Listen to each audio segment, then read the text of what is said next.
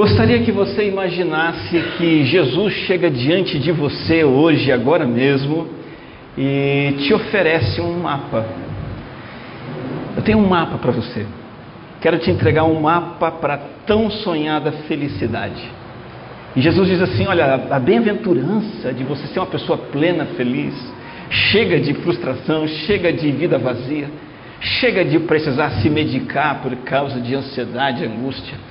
Eu quero te dar felicidade. Eu tenho um mapa para você chegar até lá. Você pegaria esse mapa com toda a confiança, com toda a certeza, com toda a alegria e gratidão, diria para Jesus assim: Obrigado, Jesus. Vou seguir esse mapa. Você aproveitaria essa oportunidade? O Senhor Jesus Cristo pregou o sermão que é considerado o sermão dos sermões. Eu não sei qual pregação impactou sua vida. Espero de todo o coração que não tenha sido uma pregação do Dave Leonardo e nenhum desses outros é, é, inúteis pregadores da internet. Mas você pode ter ouvido boas pregações de bons pregadores bíblicos centrados na palavra. Eu já ouvi muitas mensagens boas, mas ao longo desses dois mil anos, nenhum sermão se aproxima, nenhum ensino chega perto do ensino que Jesus traz para nós, do sermão que Jesus pregou.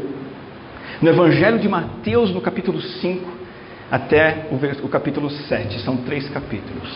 E eu já quero convidar você para esse sermão, dentro dessa nossa série de mensagens do Evangelho de Mateus. E eu quero dizer para você que você é bem-vindo, e que você é bem-vinda para essa série, para esse sermão, para isso que Jesus quer trazer para nós. Esse sermão é o sermão mais profundo que já foi pregado em toda a história, é o sermão mais necessário, o sermão também mais conhecido.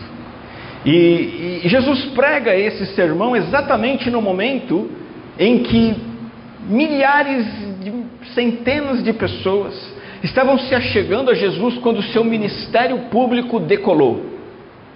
Jesus então começa a pregar, ensinar, curar, e as pessoas se achegam a ele, e ele prega o reino de Deus, e as pessoas vêm, gente da Síria, gente da Palestina toda, gente de, dos arredores, de Decápolis, gente de Jerusalém, de toda a Judéia, Samaria.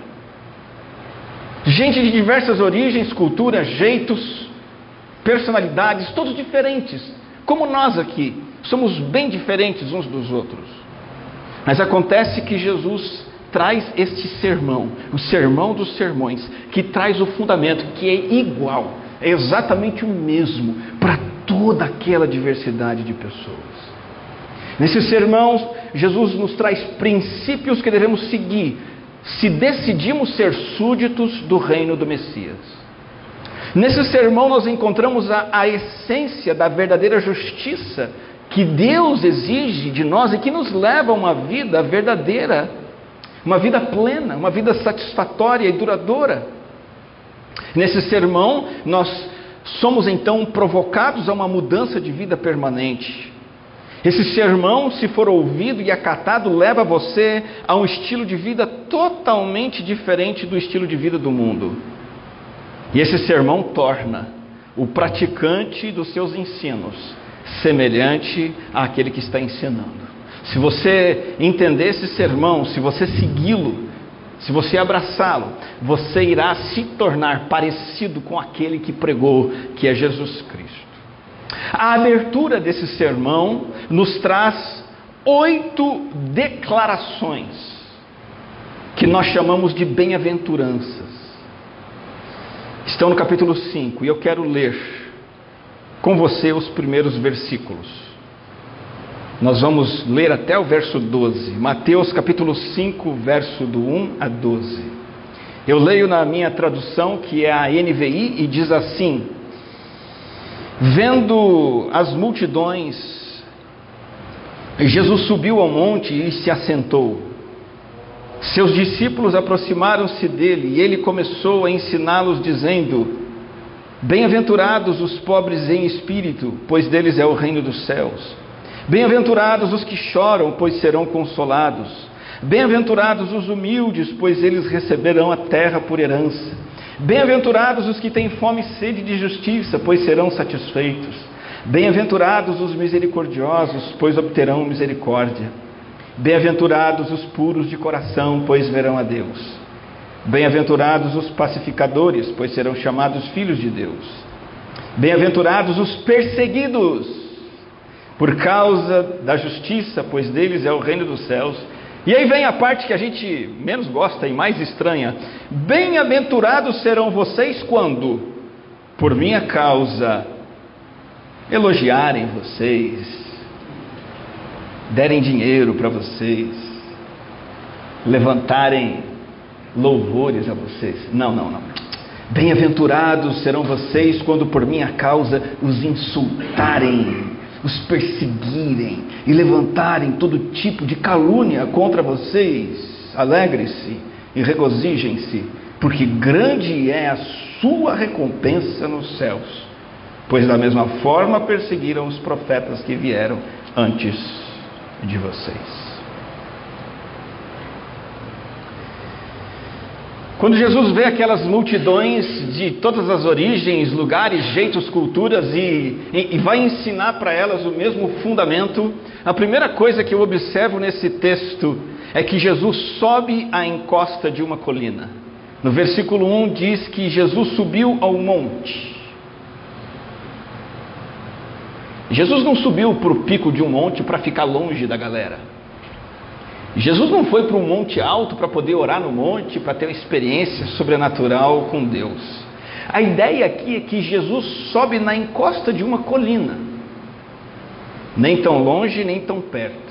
Jesus ele não quer se distanciar das pessoas. Jesus ele quer se colocar numa posição em que a comunicação dele se torna melhor em que as pessoas que estão perto escutam, as pessoas mais longe, as, as multidões mais distantes ali possam ouvir a sua voz. Sabe um auditório? Nós temos ali na Praça dos Italianos um lugar preparado para isso, ao ar livre, e temos ali uma lona, temos ali um, um lugar para as pessoas sentarem, e a, aquilo é projetado de tal forma que o som possa ser propagado. A ideia aqui é que Jesus faz isso, ele, ele sobe um monte a, a baixa altura para a voz dele ser projetada, porque ele queria que todos na multidão fossem atingidos. Esse é o interesse de Jesus. A segunda coisa que eu destaco na atitude de Jesus aqui é que ele se assenta. No versículo 1 diz que depois que ele sobe no monte, ele se assenta. E, e parece estranho, porque se você vai falar para uma multidão, você se coloca de pé. Mas Jesus se coloca numa posição estratégica, a voz dele vai ecoar, só que ele se assenta. E essa postura de Jesus de se assentar tem a ver com algo da cultura da época que nós não entendemos muito bem. Era um gesto típico e peculiar de um rabino. Um rabino é um mestre. E Jesus está se colocando aqui como esse mestre que tem autoridade. Os seus discípulos se assentam ao seu redor, os seus discípulos se aproximam dele. Quando ele tem essa postura, quando ele tem essa atitude. O mestre se assentou, ele vai começar a ensinar, vamos ouvi-lo. Essa autoridade que Jesus demonstra nesse gesto de se assentar para ensinar os seus discípulos é uma autoridade que você já está acompanhando a série de mensagens em Mateus, você já percebeu que essa autoridade foi demonstrada nos primeiros quatro capítulos. Jesus Cristo vem de uma linhagem real. Ele é filho de Davi, filho de Abraão. Mateus já nos mostrou no início do livro que tudo que a Escritura anunciou a respeito do Messias as promessas, as profecias, as esperanças, os anseios. Mateus vai dizendo: está cumprido em Jesus, ele é o prometido. Nós já vimos que João Batista apresentou Jesus oficialmente como aquele que tem o ministério messiânico. E nessa apresentação e nesse batismo, não somente João batizou Jesus, você se lembra, mas uma voz do céu confirma que ele é o filho amado. E o Espírito Santo desce como pomba sobre ele, ele tem autoridade. E além disso, ele é em seguida levado a ser tentado no deserto. E quando ele é tentado no deserto, ele não compromete as coisas falhando, pecando e desobedecendo. Ele é absolutamente fiel, comprovando a autoridade que ele tem para fazer o que ele está fazendo. E então, no final do capítulo 4, nós vimos Jesus lançando o seu ministério público, tridimensional. Jesus começa a ensinar, a pregar e a curar. E isso é, é, é, é feito de forma poderosa e impactante. E quando isso começa a acontecer, nós vemos então que o rei tem a sua autoridade estabelecida, demonstrada. A autoridade de Jesus, estabelecida e demonstrada, requer da sua parte e da minha parte um acolhimento compatível. Se uma autoridade chama você para conversar, isso em tempos antigos era mais comum, mas hoje ainda deveria ser. Se uma autoridade chama você para conversar, você para o que você está fazendo. Você olha para essa autoridade e presta atenção. A ideia que está acontecendo aqui no capítulo 5 é essa. Depois de toda essa bagagem da identidade de Jesus, de quem ele é, a autoridade que ele tem, então ele vai para um lugar de ensino, ele se senta para ensinar. E essa autoridade exige de você uma atitude condizente, uma postura de acolhimento como súdito. Ele é autoridade, eu sou súdito. Ele manda, eu obedeço. Ele sabe das coisas, eu vou segui-lo. E nesse momento em que eu, eu disse para você que você é bem-vindo para esse sermão, você é bem-vindo para esse caminho da felicidade, para esse mapa da felicidade, a primeira coisa que você precisa pensar é essa: eu estou acolhendo o Rei Jesus da maneira compatível com a autoridade que ele tem. Eu estou dando a Jesus, o Rei dos Reis, o direito, a autoridade, o espaço, o tempo, a importância que ele merece na minha vida.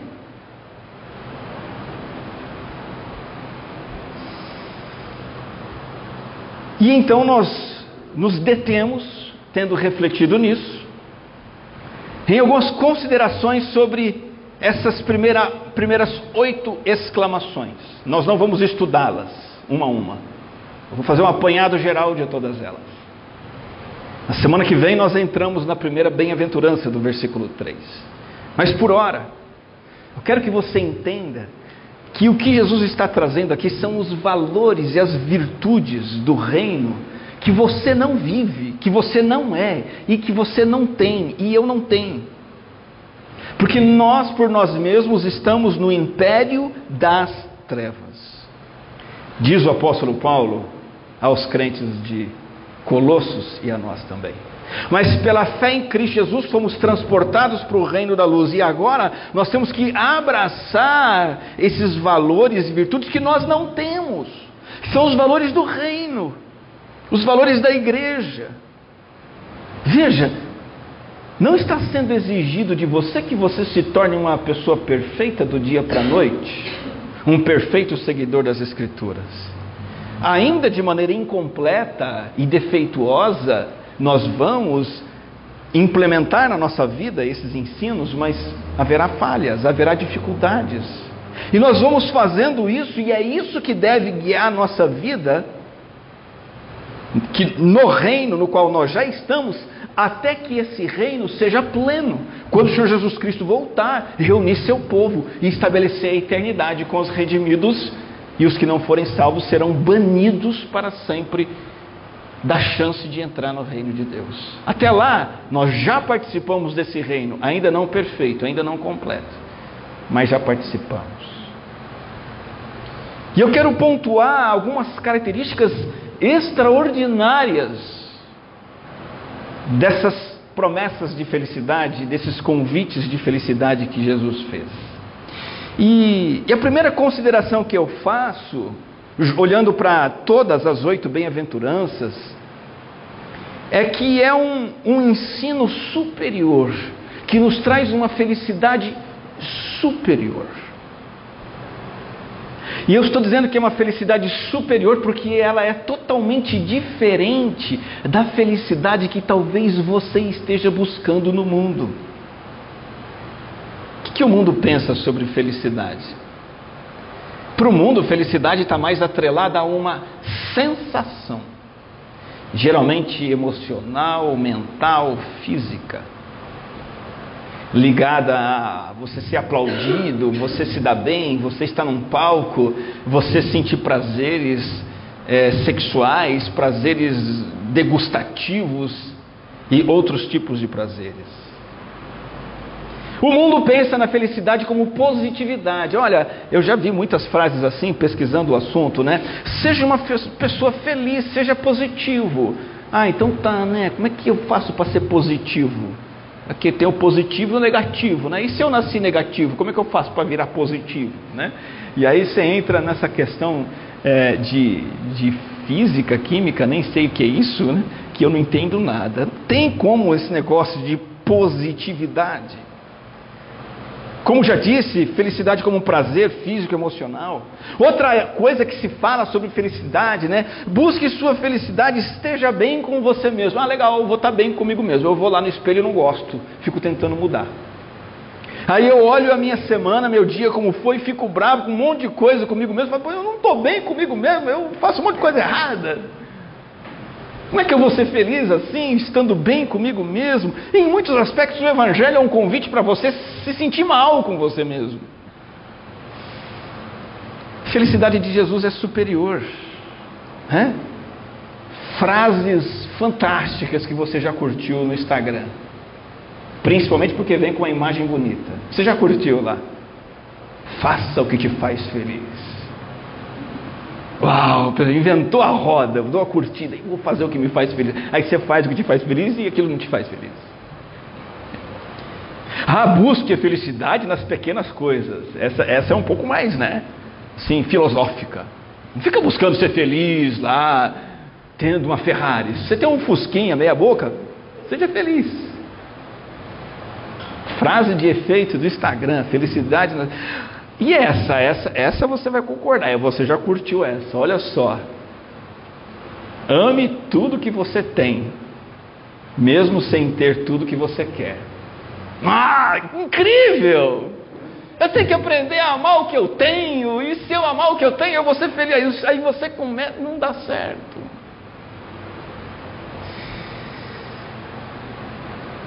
Quantas vezes aparece a palavra bem-aventurados aí no, no texto? Depois você conta, pode contar. Agora eu não vou dizer quantas, não. Deixa você estudar um pouquinho em casa, né? Essa palavra tão repetida no latim é beatus, abençoado. No grego é makarios.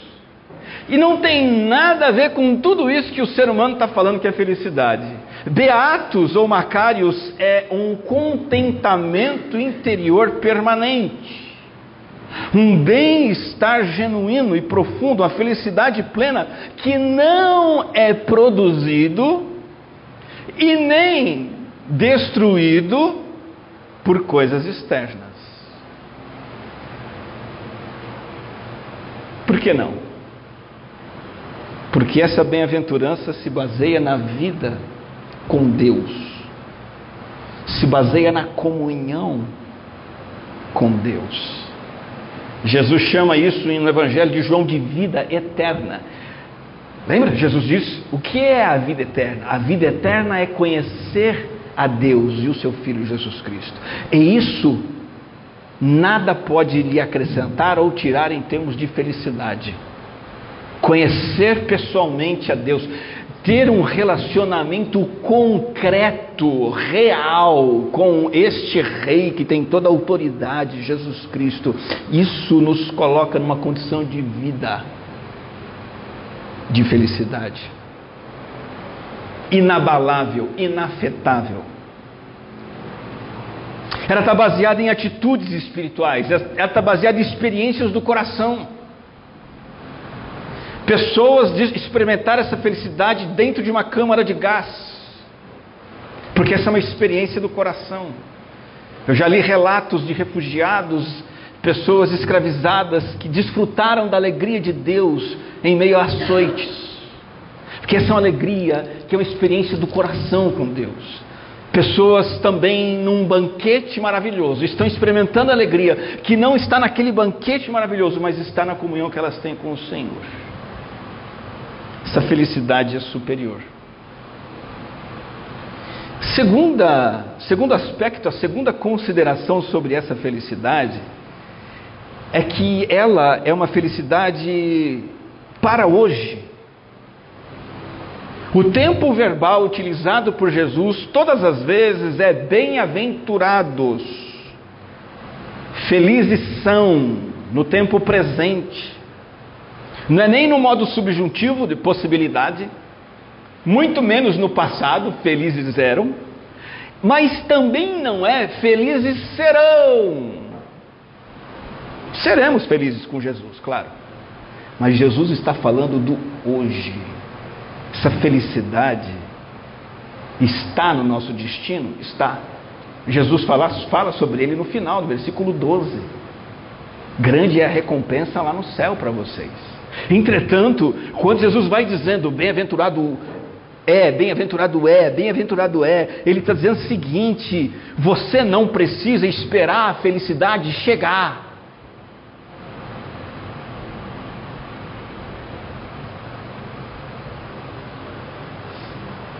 Quando chegar o dia que eu vou ter um namorado bom, aí eu vou ser feliz. Essa felicidade está no futuro, vai te iludir, com certeza. Quando chegar o dia que eu não tiver mais conta para pagar, aí eu vou. Você sabe, não preciso nem dizer para você esquecer isso, né? As contas nos seguirão até o túmulo. Não a felicidade por vir. Ah, quando meu time sair dessa zica que tá, que não sai nunca, diria o bom santista, né? Não vou nem falar do Vasco. Quando eu for promovido no trabalho, quando eu ampliar minha cartela de clientes, quando o dinheiro estiver sobrando, essa felicidade não é para esse dia. Essa felicidade de Jesus é para hoje, porque, de novo, ela tem a ver com o um relacionamento com Deus, atitudes e experiências do coração com Deus. Ela pode estar dentro de você hoje. Então, ela é superior, ela é para hoje. Essa felicidade, em terceiro lugar, ela está ao seu alcance, acredite nisso. Ela está ao seu alcance, é só você seguir o mapa. Você percebe que quando Jesus se assenta para apresentar o sermão dos sermões, o maior, melhor e mais profundo e mais misterioso, incrível e necessário sermão já pregado em todos os tempos, ele começa esse mega sermão falando para você sobre ser feliz. Porque é isso que Jesus quer, mas Ele quer a felicidade verdadeira, e a verdadeira felicidade é um negócio de Jesus, é um tesouro que está ao seu alcance. Pessoas com, que ganham 100, 200 mil reais por mês querem esse tesouro, não conseguem comprar. Pessoas que têm ilha, iate, pessoas que têm empresa, pessoas que têm é, homens que quiserem, mulheres que quiserem, pessoas que têm seguidores em tudo quanto é lugar, querem essa felicidade e não conseguem comprar, não está ao alcance delas, porque é um tesouro que só Jesus pode oferecer e Ele está oferecendo para você. Não é utopia, é tangível, é real. Você não precisa ser mais essa pessoa mal-humorada que vira e mexe e dá patada nos outros. Você não precisa ser essa pessoa que, por causa de mau humor, você precisa recorrer a um vício, a uma muleta, a uma prática nociva. Você não precisa mais ser entregue à falta de felicidade, porque Jesus está te mostrando onde está a verdadeira felicidade. E Jesus é enfático em cada uma dessas afirmações. Em nenhuma delas você deve ler assim: olha, talvez, pode ser que você seja feliz, digamos, se você for pobre em espírito. Não. Jesus é enfático. Como é feliz? Não são possibilidades, não são coisas pequenas, são garantias pesadas para você. Tem valor. São leis que Jesus apresenta? Não. Interessante que Jesus não apresenta uma lei. Interessante que Jesus não disse assim: seja pobre em espírito agora. Jesus disse isso? Não. Jesus disse assim: chore agora. Não. Não, não é apresentado em forma de mandamento. São declarações de sabedoria, parecidas com as de Salmos e Provérbios, que talvez tenham um peso até maior do que mandamentos.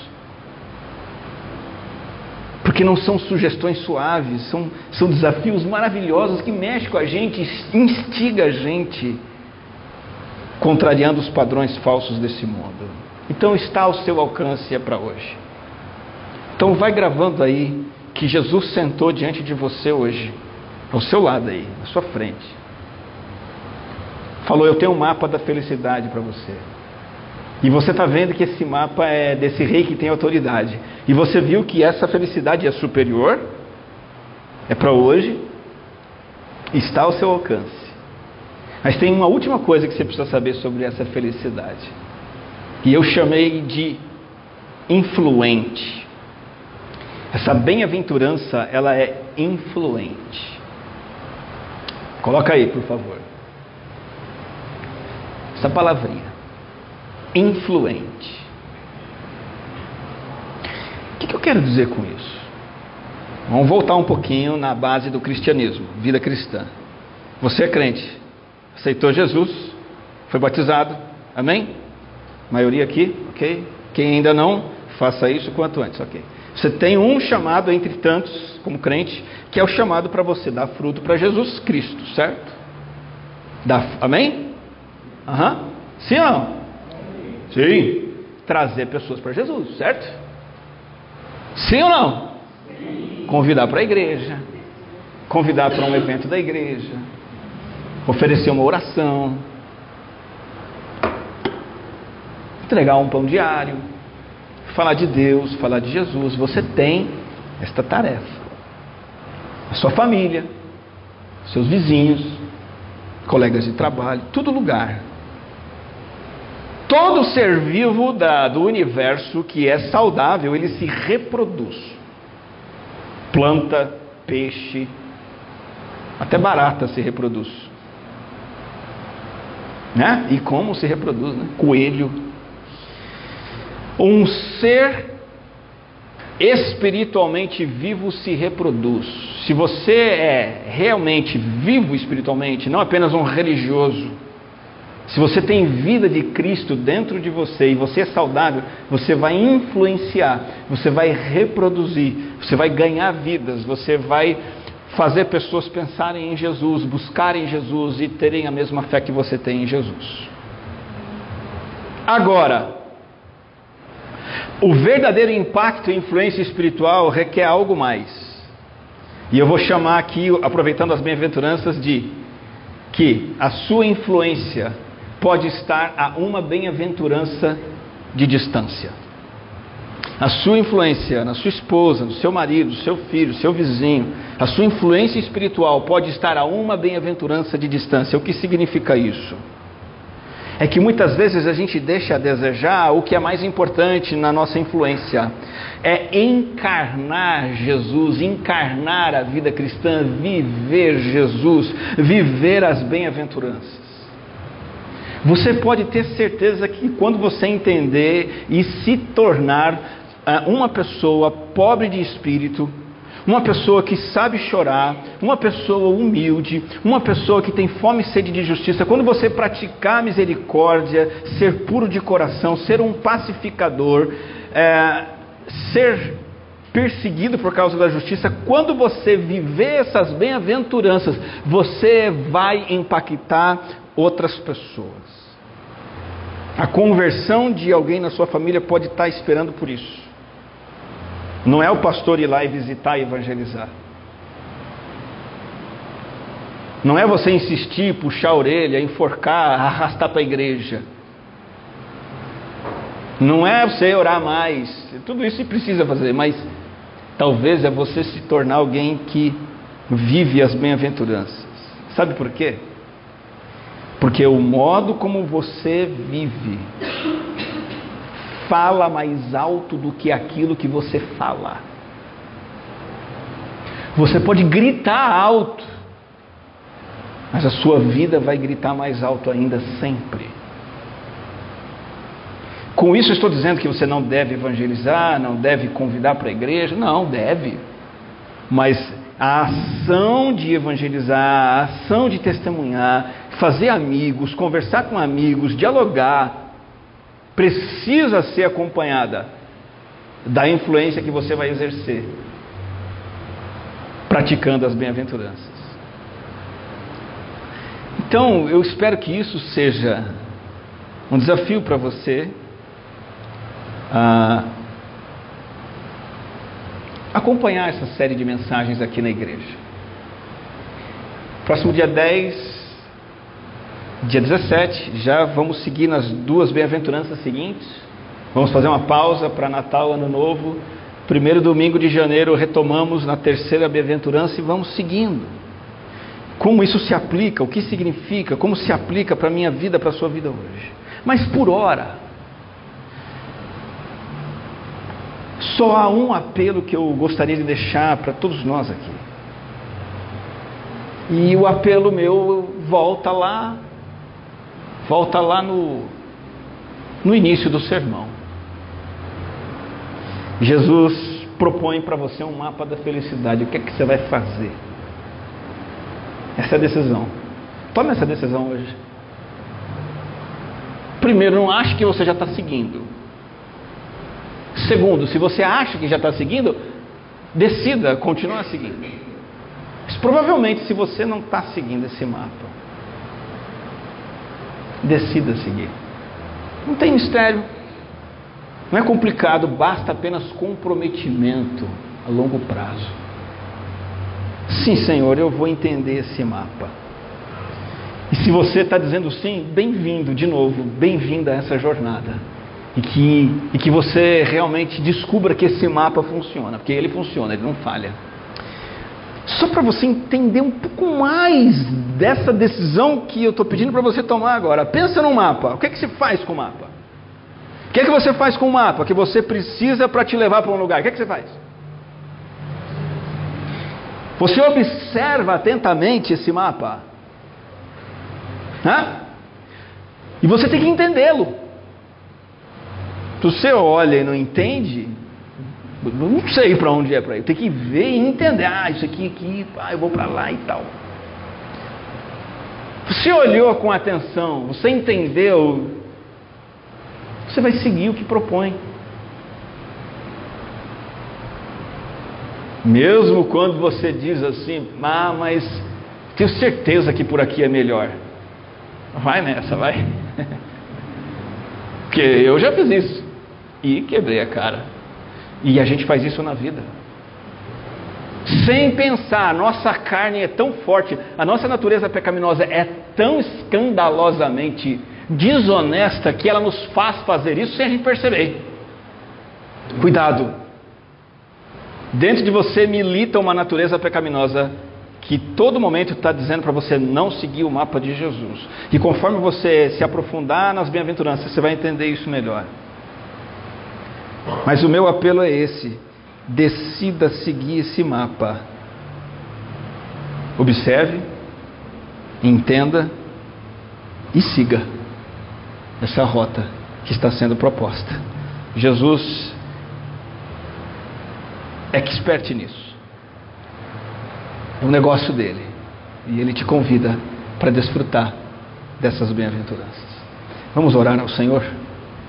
Graças te dou por cada irmão, irmã, cada ovelha querida tua que está aqui nesta igreja hoje.